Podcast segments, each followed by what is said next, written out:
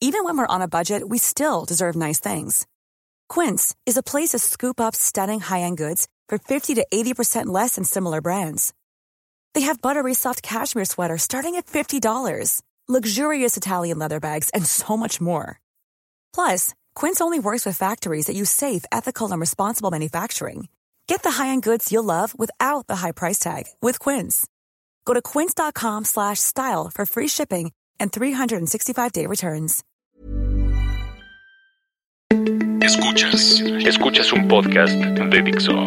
Escuchas Fuera de la caja con Macario Esquetino. Por Dixo, Dixo, la productora de podcast más importante en habla hispana. Bienvenidos, esto es Fuera de la Caja.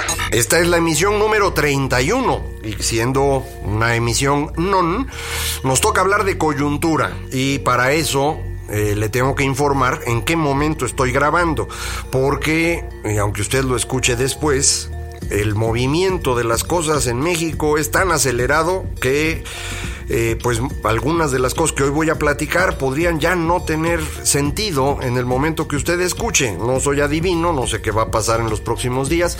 Estoy grabando exactamente cuando el Senado empieza la discusión del de dictamen acerca de la Guardia Nacional. Eh, y que creo que es eh, muy importante platicar con usted lo que ha ocurrido en esta semana en la cual estoy grabando.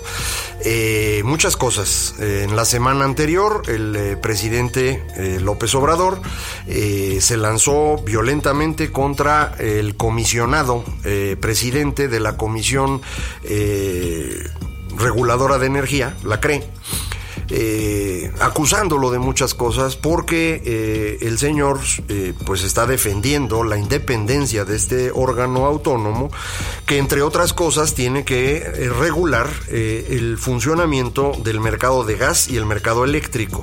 En ambos mercados el nuevo gobierno no entiende perfectamente qué es lo que está ocurriendo, tienen una idea muy antigua que no es ilógico considerando la edad tanto del presidente como sobre todo de quien designó como eh, director de la comisión, el señor Manuel Bartlett, que pues eh, supera los 80 años y con todo y que se ve fuerte, eh, indudablemente le debe costar mucho trabajo estar al tanto de lo que está ocurriendo en el mundo en materia eléctrica. Al menos eso es lo que parece según las ideas que tienen acerca de cómo hacer funcionar el mercado.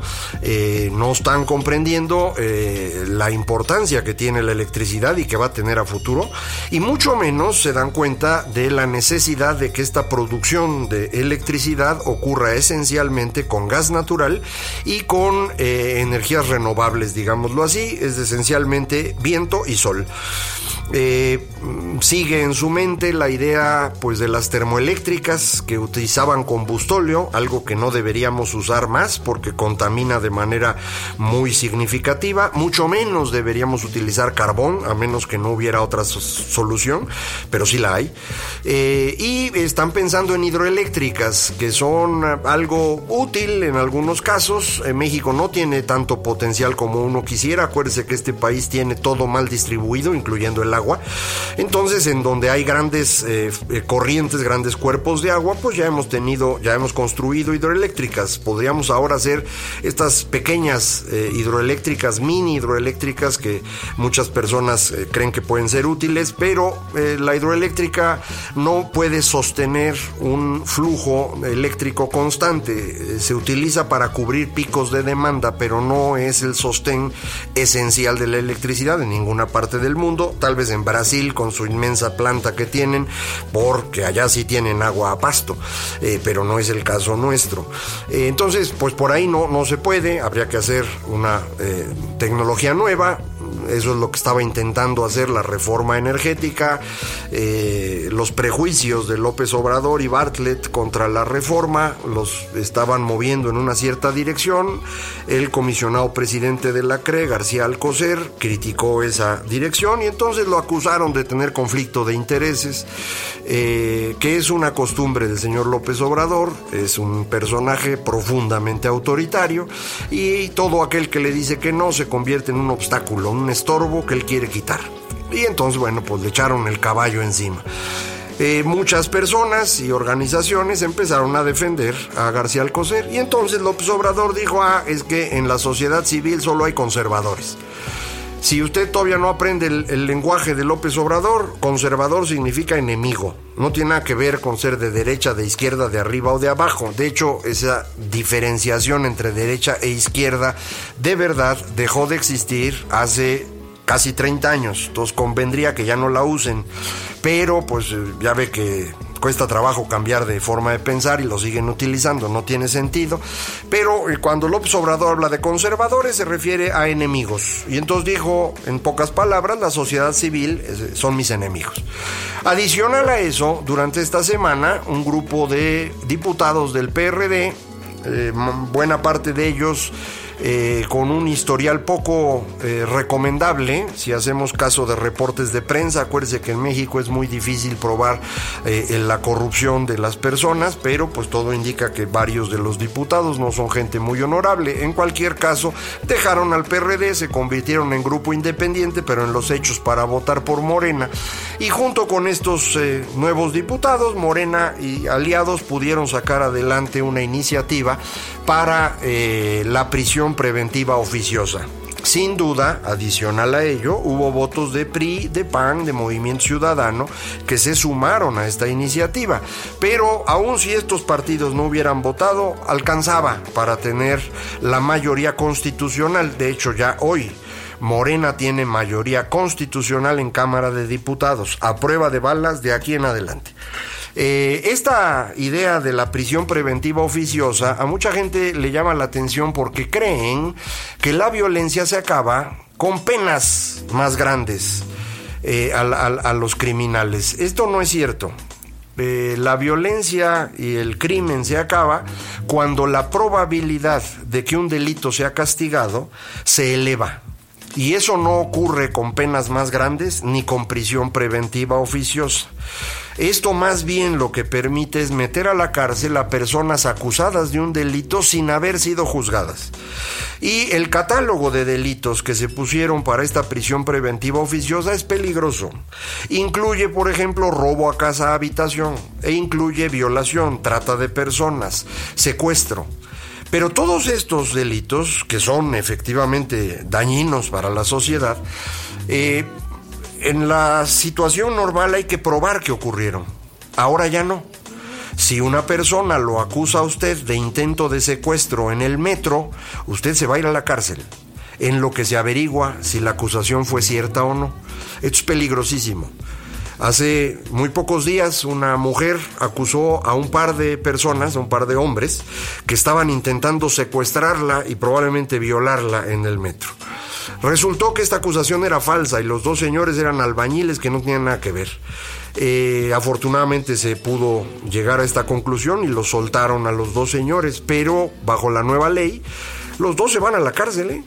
Y de aquí a que salgan de la cárcel pueden pasar años. Acuérdense que en México ese ha sido el problema más importante. De hecho, eso exactamente es lo que estábamos tratando de resolver con la reforma penal. La reforma penal lo que permitió es empezar a tener un sistema jurídico en forma, respetar el debido proceso y el Estado de Derecho y empezamos a reducir la población en las cárceles. Porque la mitad de quienes están en la cárcel en México o quienes estaban en la cárcel en México están ahí sin de por medio. Y eso está muy mal. No, no puede uno andar metiendo gente a la cárcel sin juicio. Usted a lo mejor dice, pues sí, pero es que son criminales todos. No, señor, no lo son. No lo sabemos al menos. Para eso existe el sistema judicial. Que en México es una tragedia, pues sí, sí es una tragedia, pero metiendo a la gente a la cárcel eso no se va a resolver. Entonces, esto es una iniciativa muy preocupante que podría empezar a utilizarse para meter gente a la cárcel por cuestiones políticas, porque incluyeron el tema de enriquecimiento inexplicable como una de las posibilidades, o el uso de recursos para eh, cuestiones electorales como otro de los delitos. Entonces, a usted lo pueden acusar de que estaba repartiendo dinero para que la gente votara por un partido que X, el que sea. Y usted, pues, no estaba haciendo eso, pero no le van a preguntar, lo van a meter a la cárcel. Entonces, eso está mal. Sumado a eso, está la discusión de la Guardia Nacional. Y por eso quería yo aclararle en qué momento estoy grabando este, esta emisión. Porque eh, hasta hace muy pocas horas la idea era tener una guardia civil, perdón, guardia nacional que sería militar. Acabaron haciendo un dictamen que dicen es de Guardia Nacional Civil lo dicen todos los senadores, es decir, negociaron todos los partidos y entiendo, lo aprobarán de forma unánime. No he podido leer el dictamen con detalle, lo que puedo ver en prensa es que el mando va a ser civil, eh, pero eso honestamente eh, todavía no lo creo.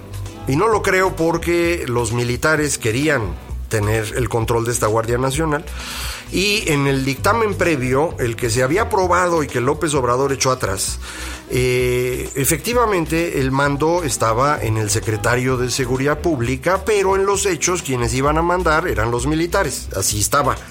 Y además le pusieron un transitorio que decía que esto iba a durar cinco años. Ese transitorio fue el que hizo enojar a López Obrador y por eso les regresó el, el dictamen. Si no lo hubiera hecho, ya tendría su guardia. Eh, ¿Qué es lo que tiene hoy? Pues el dictamen que están votando ahora es más o menos lo mismo, un poquito más claro en el término del, eh, control civil sobre los militares y un poquito más claro en que efectivamente no más va a durar cinco años. Así que López Obrador no ganó, eh, a menos que estén pensando no hacerle mucho caso a la ley, porque si no fuera así no entiendo por qué López Obrador acepta hoy una cosa que es peor para él que lo que rechazó hace eh, tres semanas. Entonces sigo con la duda y por eso, insisto, le digo que lo estoy grabando en el momento que estos señores y señoras senadores van a votar esta cosa eh, y, tendremos que irla revisando y ver si efectivamente es lo que dijeron o, también nos engañaron y van a acabar construyendo algo pues más militarizado.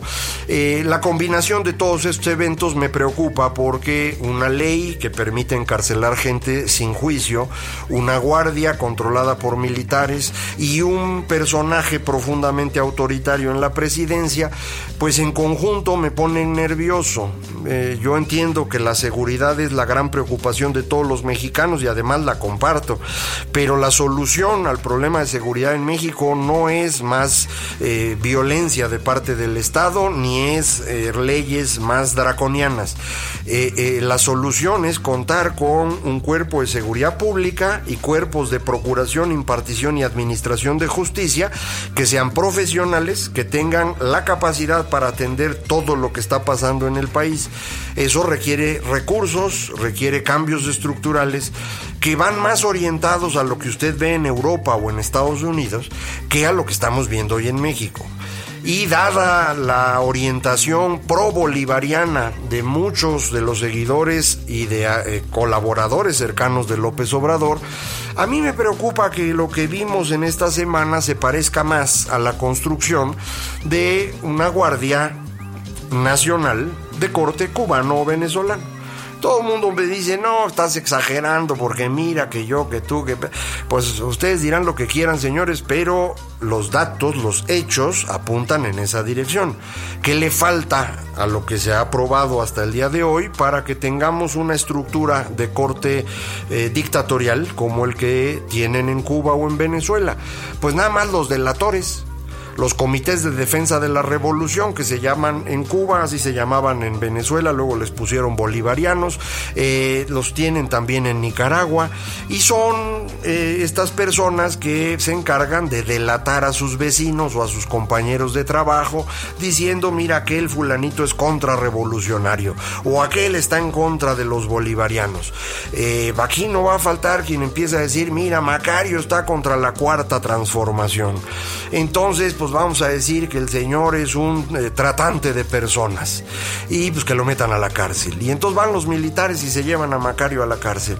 Y para sacar a Macario de la cárcel va a estar dificilísimo. ¿Por qué? Pues porque no tenemos un cuerpo judicial que tenga la eficiencia para ello y porque ahora ya no hay juicio de por medio. Bueno, pues eso es lo que me preocupa. Sobre todo porque yo soy Macario, ¿no? Pero, pues digo, le puede pasar a cualquiera esto. Eh, y sí, sí, creo que es una mala idea.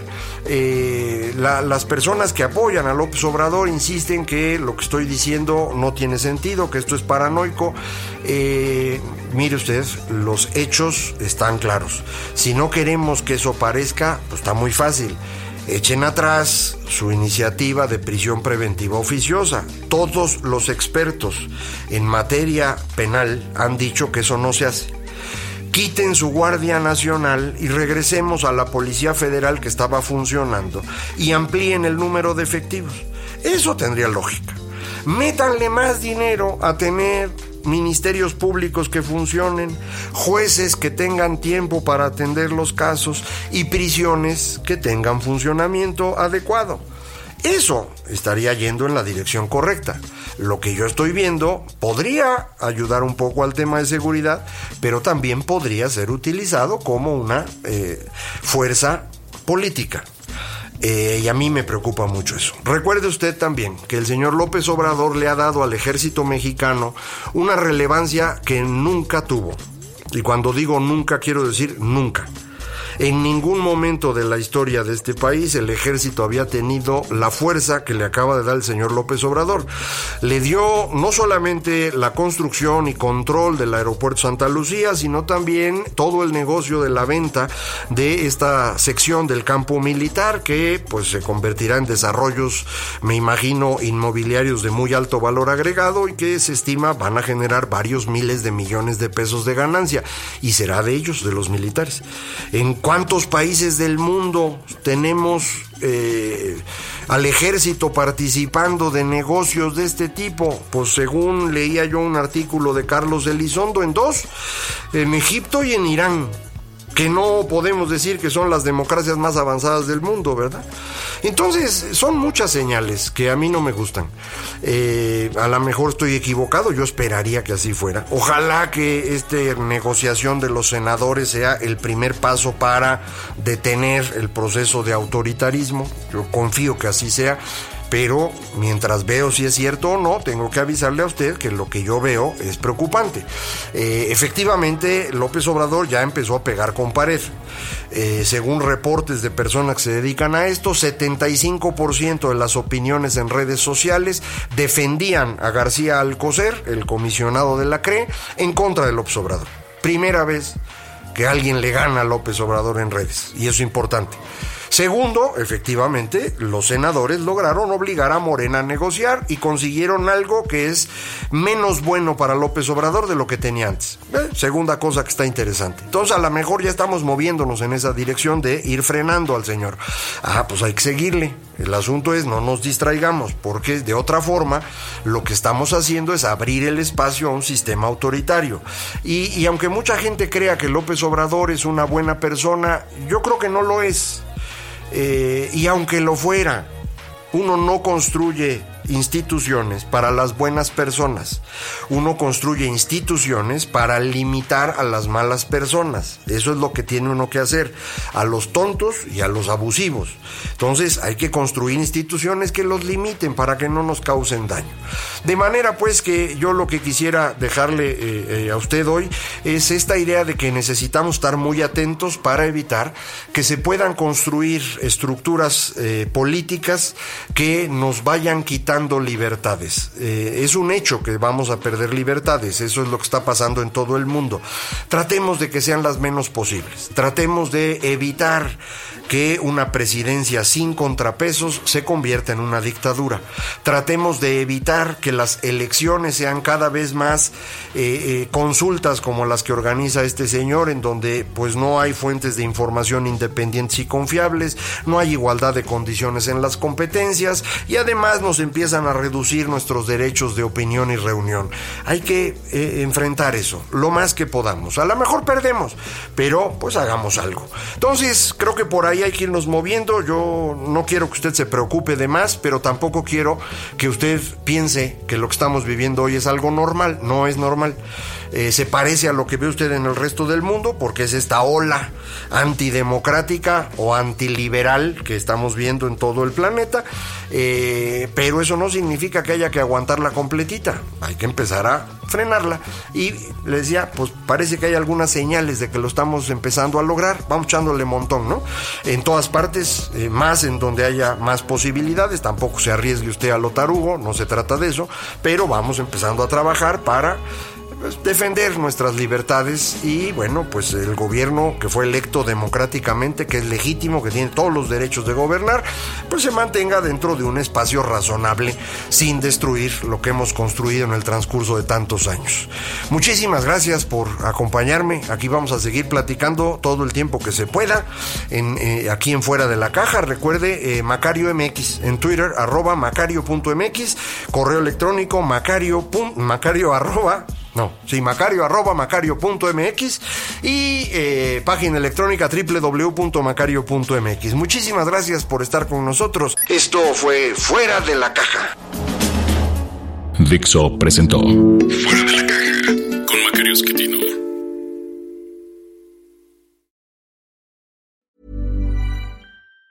Planning for your next trip? Elevate your travel style with Quince. Quince has all the jet setting essentials you'll want for your next getaway, like European linen, premium luggage options, buttery soft Italian leather bags, and so much more. And it's all priced at 50 to 80% less than similar brands. Plus, Quince only works with factories that use safe and ethical manufacturing practices. Pack your bags with high-quality essentials you'll be wearing for vacations to come with Quince. Go to quince.com slash trip for free shipping and 365-day returns.